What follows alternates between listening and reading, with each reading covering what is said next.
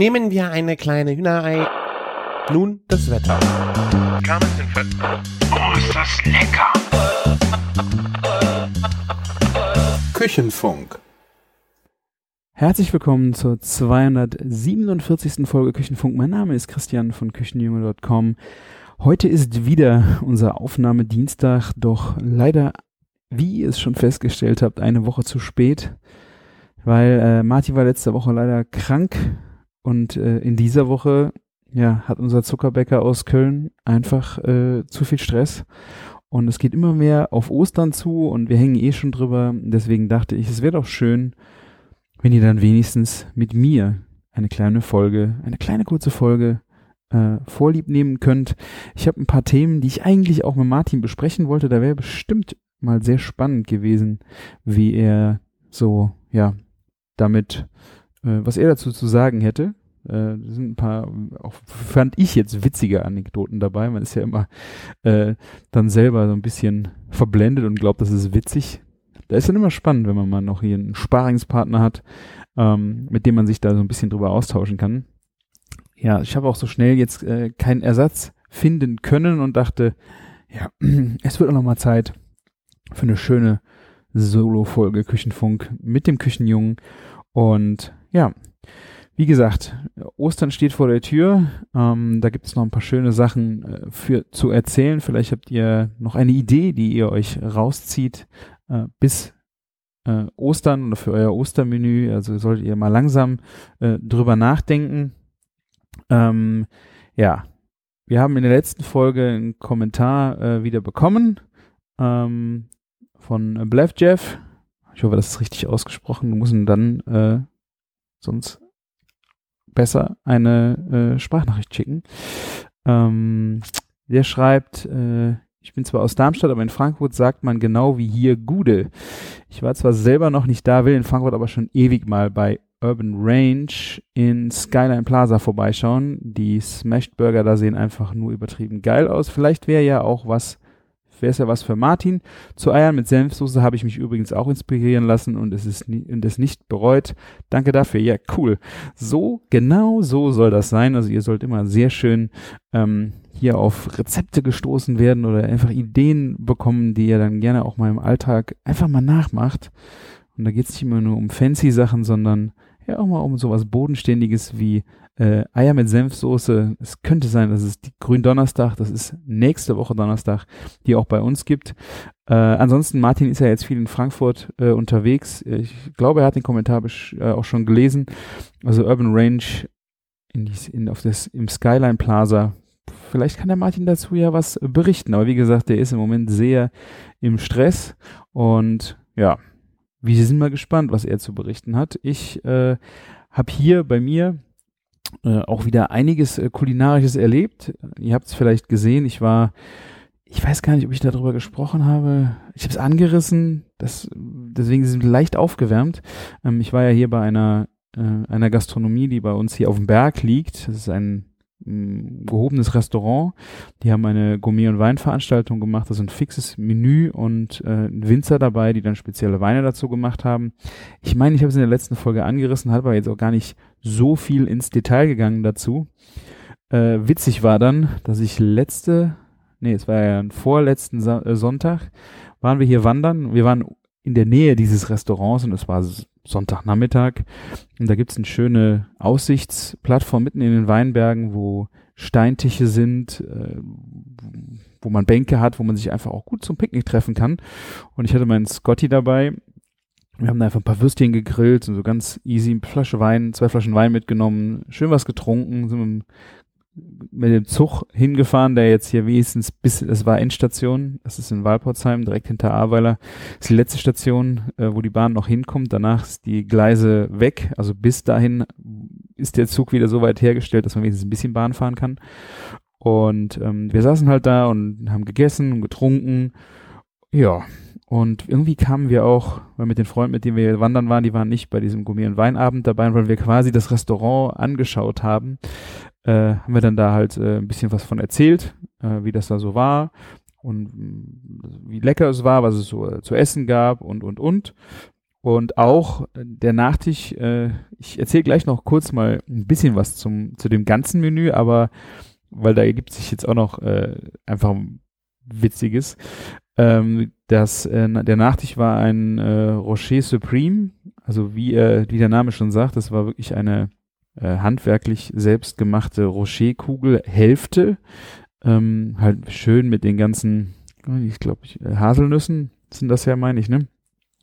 Also wirklich ein, äh, also wahnsinnig, es war gar nicht so riesig, aber wahnsinnig mächtig, aber unheimlich leckerer Rocher-Kugel und dazu gab es ein Eis, was äh, Salted Caramel war. Es war. Aber es war halt unheimlich salted. Es war so salzig und ihr wisst, ich liebe Salz, ich liebe Fleur de Sel, dass es mir einfach viel zu viel war. Gerade ich hatte mit dem Rocher angefangen und dann hast du ja eh so einen richtig süße Kick. Und wenn du danach an das Eis gegangen bist, hast du echt gedacht, dass es ist, war meiner Meinung nach versalzen.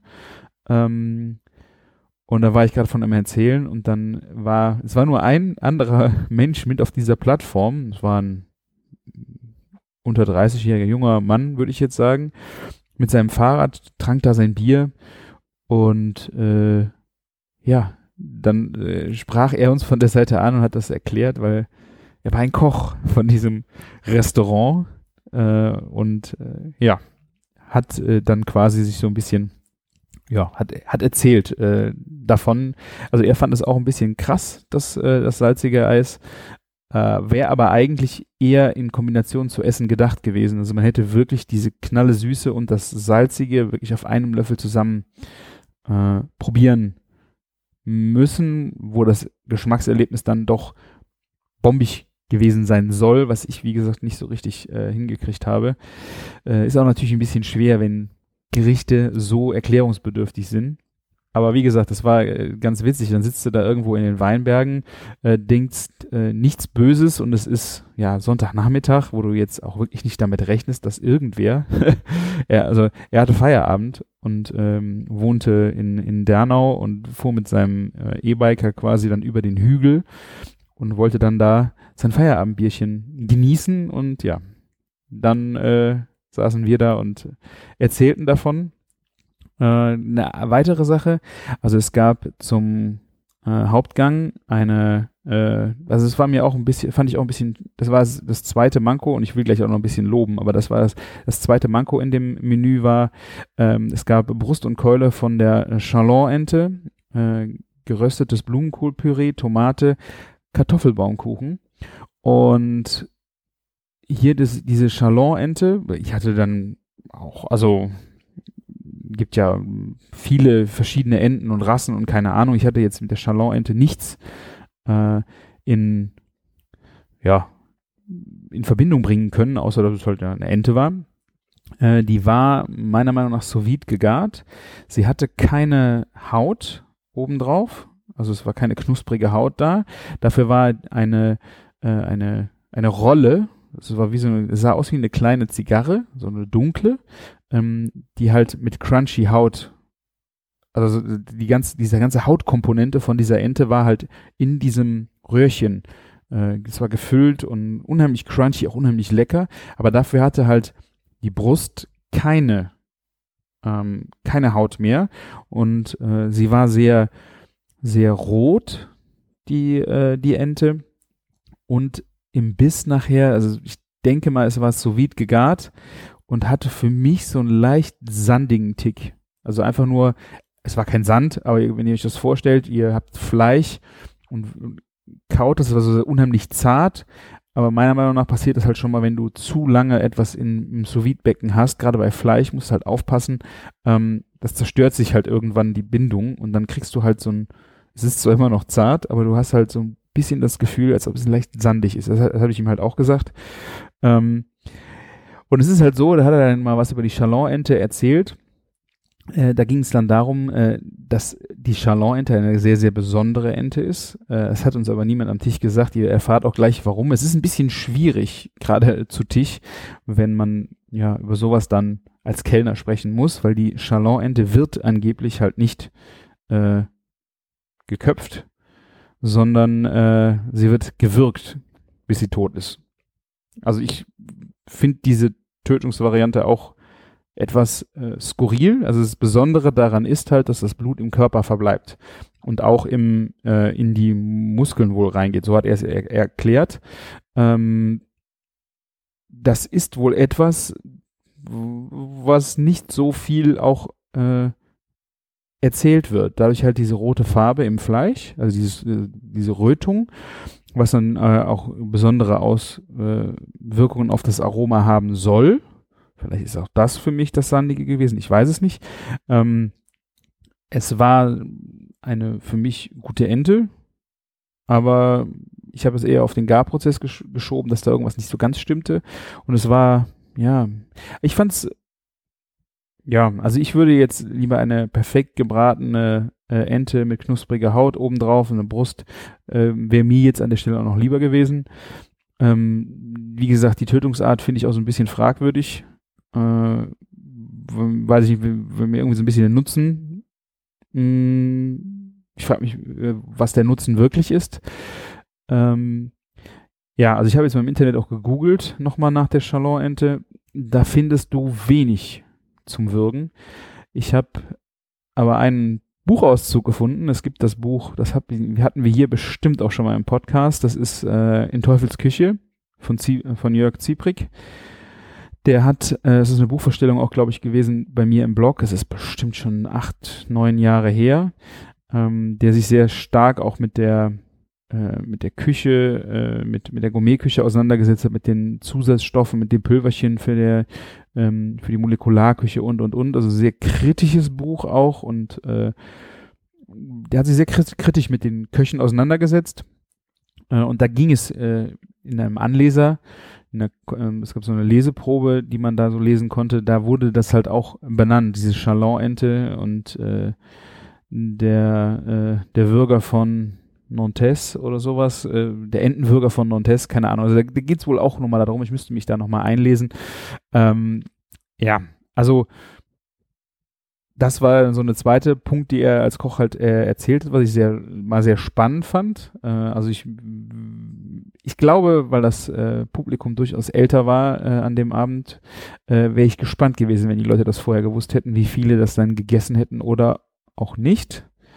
Ähm, wie gesagt, Vielleicht hat einer von euch da ja noch mehr Infos zu. Ich werde es auch nochmal versuchen, in dem äh, Buch in Teufels Küche nochmal nachzulesen. Ähm, ja, auf jeden Fall, ja. Äh, vielleicht ist ja auch die Konsistenz da einfach so ein bisschen geschuldet. Also wie gesagt, die Farbe auch äh, dieses rötliche. Ich habe euch das Instagram, ich habe ein Reel gemacht. Ich weiß nicht, ob man da so viel wirklich von sieht von diesem Abend, ähm, aber da kann man das äh, das in dem Reel eigentlich so den ganzen Abend ein bisschen mit begleiten von den Tellern her, wie schön die waren und äh, was auch wirklich sehr sehr schön war, war die Weinbegleitung vom Weingut Kriechel, ähm, die auch unten in Walpotsheim direkt äh, sehr sehr stark auch von der Flut äh, betroffen waren und die haben äh, alte Weine äh, mitgebracht. Das heißt, es sind im Grunde Flutweine gewesen, aber ähm, dadurch, dass sie in verschiedenen Räumen, da waren natürlich die Flaschen, sind alle durch die Gegend geflogen, nicht kaputt gegangen, ein Großteil. Oder ja, ich weiß nicht, also es, ist, es sind auch Flaschen kaputt gegangen, aber äh, dadurch, dass die dann irgendwo in bestimmten Bereichen, in Segmenten halt noch auffindbar waren, konnten sie halt irgendwo äh, ein Stück weit, weil auch keine Etiketten mehr drauf sind äh, oder vorher auch nicht waren, äh, konnten sie halt dann irgendwie herleiten, was das für Weine sind. Es war halt auch aus der Schatzkammer viele Weine.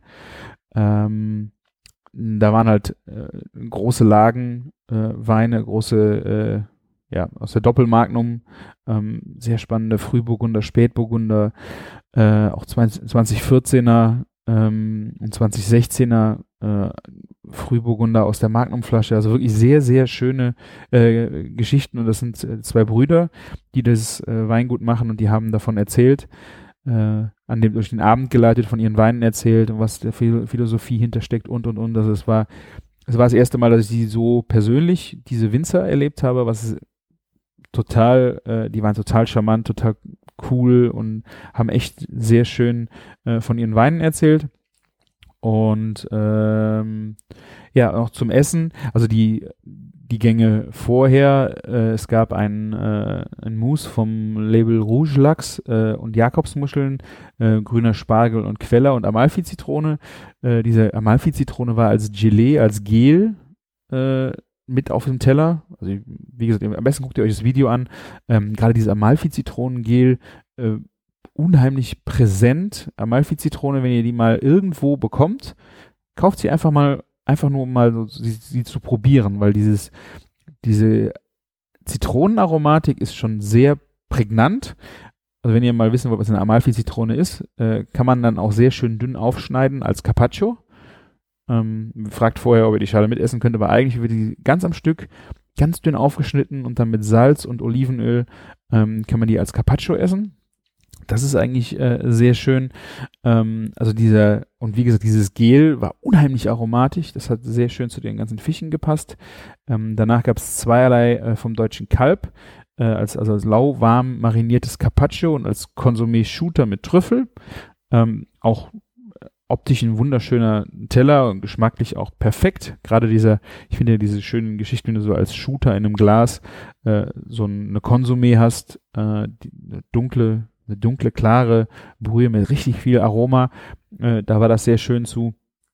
Und äh, danach gab es ein, ein Süppchen, ein Morschel-Schaumsüppchen mit Schweinebauch, Haselnuss und Chorizoöl. Ähm, da war diese, diese, diese Morschel-Süppchen halt unheimlich äh, kompakt, intensiv, auch von den Aromen und passte natürlich total genial zu Haselnuss und Chorizo. Im Schweinebauch, das waren halt eher so kleine Flakes vom Bacon. Ich hatte mich da eher auf so einen so einen kleinen, kleinen sous Crunchy Cube, äh, ganzen Schweinebauch irgendwie gefreut. Äh, war halt in dem Fall eher so Richtung Bacon. Äh, aber wie gesagt, diese ganze Aromenkomposition in diesem Gang war äh, wirklich sehr, sehr schön. Und ja, also wie gesagt, schaut euch das Video mal an, dann kriegt ihr dafür so ein bisschen das Gefühl. Aber eigentlich die, die Grundaussage in der ganzen äh, Geschichte war dann, dass wir halt den Koch oder einen der Köche, also er ist, ich bin nicht ganz sicher, ich habe mal versucht nochmal rauszufinden, äh, wer er jetzt genau ist. Äh, also er war nicht, Patissier ist er nicht. Ich weiß nicht, welchen Posten er da bekleidet. Ähm, es war auf jeden Fall nicht der Chefkoch selber, das habe ich gesehen. Äh, den äh, habe ich auf Instagram von dem äh, Restaurant schon gesehen. Aber ja, also ich habe noch nicht ganz rausgefunden, welchen, welchen Posten er genau hatte. Ich habe es auch vergessen zu fragen. Aber es war auf jeden Fall witzig, äh, wie er dann so ein bisschen auch davon erzählt hat und gerade auch die Sachen äh, zu dem Eis äh, und dann auch der Chalon-Ente. Also ist schon, ja, ist schon spannend aus der Welt der Kulinarik, was es da äh, so alles gibt. Ähm, da bin ich mal gespannt, was der Martin vielleicht so erzählt hat, wo man irgendwo mal die Klappe aufgerissen hat, irgendwas erzählt hat und dann sitzt auf einmal einem neben einem, der dann, äh, ja, dazu auch was zu sagen hat, so aus heiterem Himmel. Das wäre vielleicht ganz witzig gewesen. Ich werde Martin mal fragen, vielleicht hat er ja jetzt die Folge äh, auch mal nachgehört. Dann äh, schreib mir doch jetzt eine Nachricht, Martin. Ja, komm, mach mal. Dann das Code, äh, das Codewort ist äh, süße Waffel. Ne? Schickst du mir einfach, Martin, dann, dann weiß ich, dass du gerade an der Stelle bist. Wahrscheinlich bist du schon eingeschlafen. Wir haben jetzt äh, 18 Minuten, ja. Das könnte schon dein, dein Schlaflied gewesen sein. Ähm, ja, ansonsten, auch da bin ich mir nicht ganz sicher, ob ich es Martin erzählt habe, weil das jetzt gerade erst in, äh, in voller Power äh, nutzbar ist. Ich habe ja euch von meinem Entsafter äh, erzählt, dass ich äh, da so kräftig eingestiegen bin und ich habe jetzt den alten günstigen Entsafter gekillt. Der ist komplett, äh, ja, äh, wenn man, man konnte ihn schütteln und irgendwas rappelt im Gerät, also ich, er ist völlig kaputt gegangen. Ähm, ich habe den jetzt wirklich in drei Monaten, dadurch, dass der vier bis fünfmal die Woche gelaufen ist, also doch eigentlich vier, viermal die Woche straight. Montag bis Donnerstag mache ich eigentlich jeden Abend irgendwas, äh, irgendwelche Entsaft, äh, Entsaftungen von Gemüse äh, und vor allen Dingen auch ähm, Ingwer-Shots. Und Ingwer ist natürlich schon eine richtig harte, harte Nuss, sozusagen. Das hat er leider nicht lange überlegt. Jetzt habe ich mir einen neuen geholt und äh, habe direkt mal das äh, drei- oder vierfache ausgegeben dafür. Ich glaube, ich habe es erzählt. Es tut mir leid, wenn ich euch langweile, aber ähm, ich werde ihn euch äh, mal verlinken. Ich bin sehr, sehr zufrieden damit, weil ja, also das Ding äh, rockt echt alles bestens durch. Und was ich richtig krass finde, äh, die Ergiebigkeit von dem, was aus dem Gemüse rauskommt. Ich benutze ja eigentlich immer das Gleiche äh, in, in, verschiedenen Rezepten. Ähm, und wie viel Flüssigkeit da am Ende rauskommt, ist er einfach von der Performance ähm, doch viel ergiebiger. Also man hat viel mehr aus dem Gemüse davon. dass das äh, was übrig bleibt, ist viel trockener und äh, die Flüssigkeit, die rauskommt, ist mehr. Also ja, wenn, gerade wenn man drüber nachdenkt, das habe ich auch zu spät bedacht, wenn du dann günstig am Entsafter kaufst, ähm, schmeißt du nachher, wenn du mehr Produkt weg. Ne, sollte man sich einfach dann auch im Klaren sein. Also das war noch so ein Ding, äh, wo ich mir jetzt nicht sicher war, ob ich davon erzählt habe. Ähm, aber es war natürlich für mich trotzdem auf dem Weg schon wichtig, es so rum zu machen, weil ich so einfach gemerkt habe, ich benutze das Ding auch. Weil es gibt nichts Schlimmeres für Küchengeräte, die man einfach rumstehen hat oder Pelletons, Martin. Ne? Also setz dich drauf, mach, fahr mal eine Runde. Äh, es ist einfach, äh, ja, also du, musst ja die Dinge benutzen und äh, das günstig kaufen war an der Stelle einfach wichtig äh, für mich zu wissen, ob ich es brauche und das habe ich getan. Und jetzt weiß ich einfach auch die Qualität zu schätzen. Ansonsten habe ich hier noch äh, zwei Sachen, äh, die ich kurz noch ansprechen wollte. Äh, ich habe das geht morgen raus. Also wahrscheinlich wird auch morgen der Podcast online gehen oder übermorgen. Ich werde mich ranhalten, äh, dass das jetzt nicht auf besonders wartet, weil wir einfach auch spät dran sind. Ähm, ich habe eine Pizza gemacht, eine sehr besondere Pizza äh, zu Ostern. Ich habe mir vorher noch nie darüber Gedanken gemacht, eine Osterpizza äh, zu machen. Äh, aber jetzt hat mich irgendwie, hat es mich in den Fingern gejuckt. Ich hatte ein wunderschönes Lammkarree hier und äh, ich habe gedacht, und grünen Spargel. Ich dachte, warum, warum legen wir sowas nicht mal auf eine Pizza? Natürlich habe ich das Lammkarree nicht auf der Pizza gegart. Äh, ich mache ja gerne schon mal so Spielchen, Spielchen dass ich, äh, ja, sei es jetzt Caesar Salad Pizza, wo du dann einfach äh, das Crunchy Chicken also das panierte Hähnchen auf eine Pizza Margarita mit äh, den Romana-Salat und dann diesem schönen äh, Sardellen-Parmesan-Dressing einfach auf eine Pizza legst und du isst dann quasi so, ja, der, der, der, die Pizza ist quasi so deine Sättigungsbeilage halt in geiler Käse und Knusper Begleitung. Ne? Also ich, ich sehe der Pizza nicht immer so engsternig, äh, dass es eine Pizza ist, die man in äh, Dreiecke teilt, dann isst man alles, was da drauf ist, sondern gerade auch so diese Varianten mit frische Varianten mit Salat oben drauf. Also auch diese Rucola-Geschichten, die kennt ja jetzt wahrscheinlich jeder.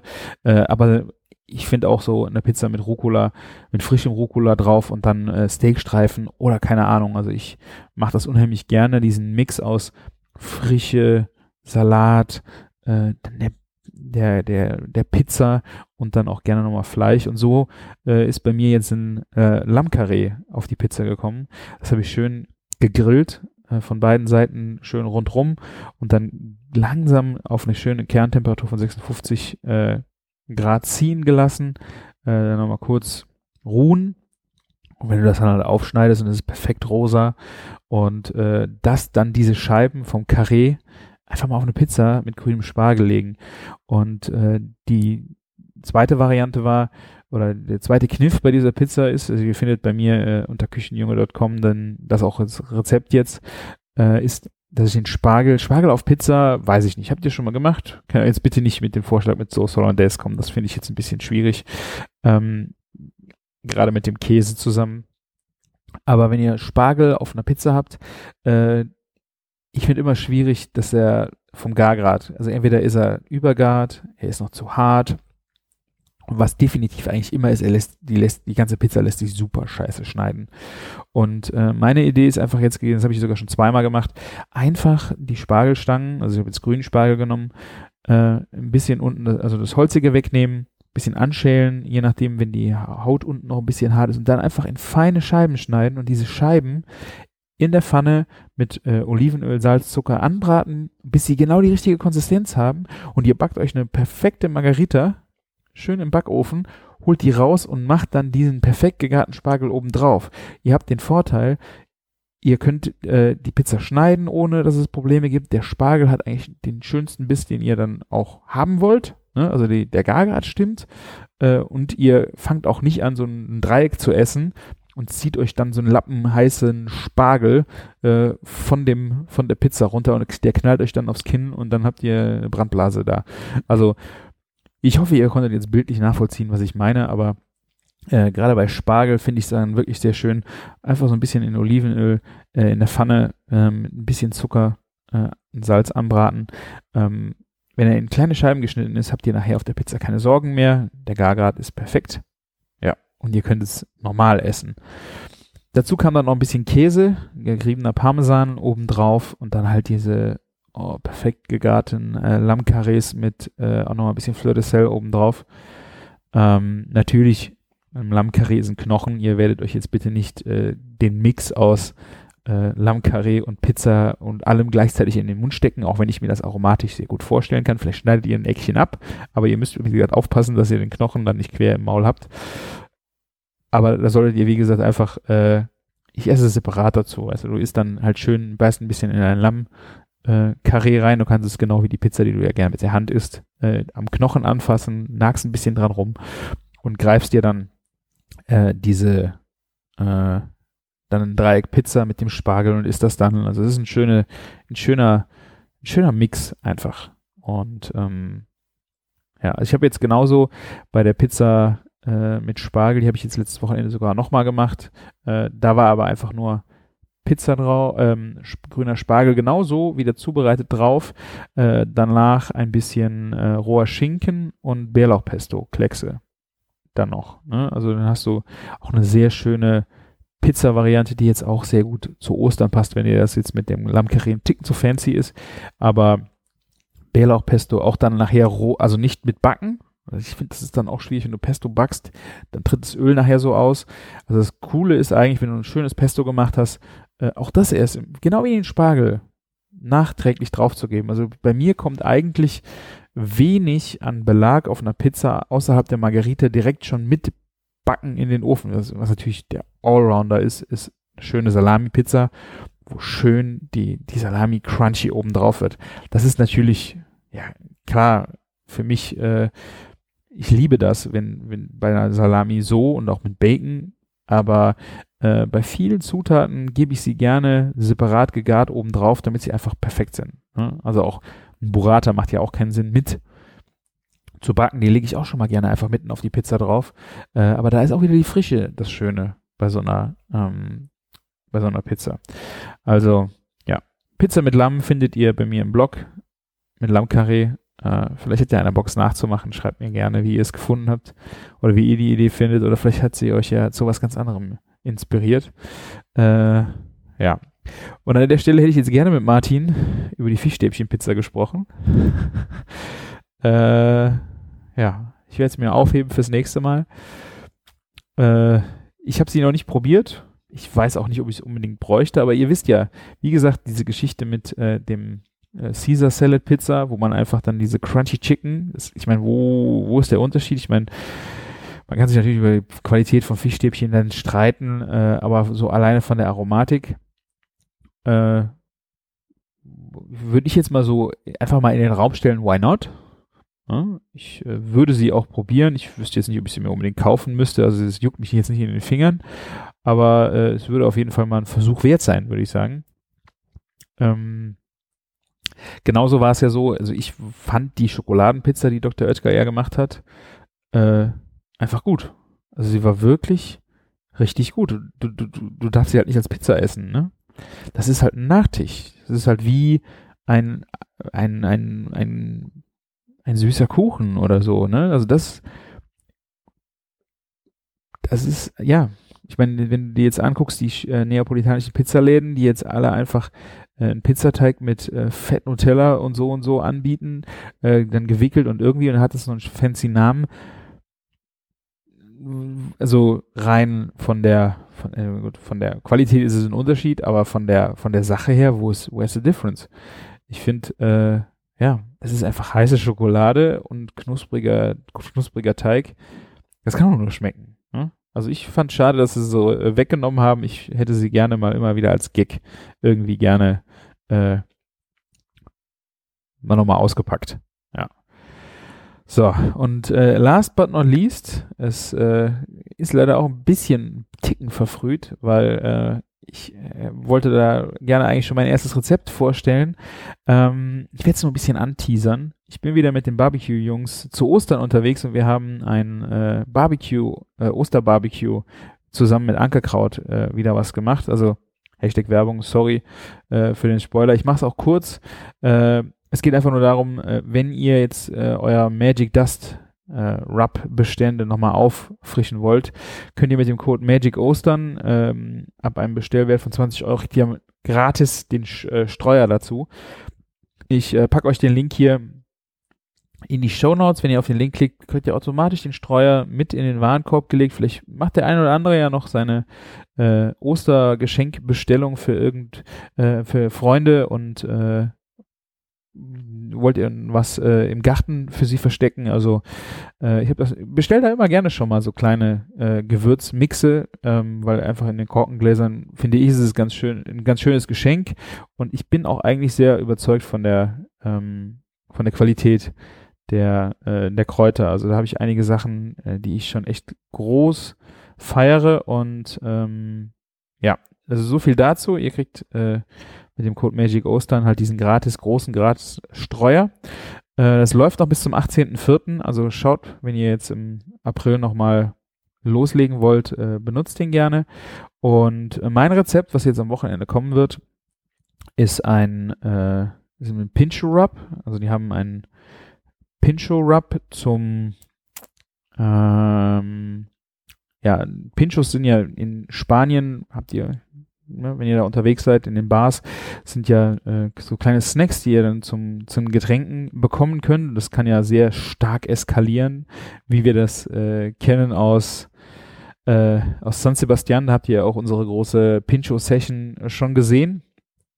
Äh, und im Grunde sind das ja te kleine Tellerchen und da sind Spieße dran und äh, ihr zahlt nachher dann nach den Spießen euren Konsum, also wie viel äh, Spieße ihr dann gegessen habt.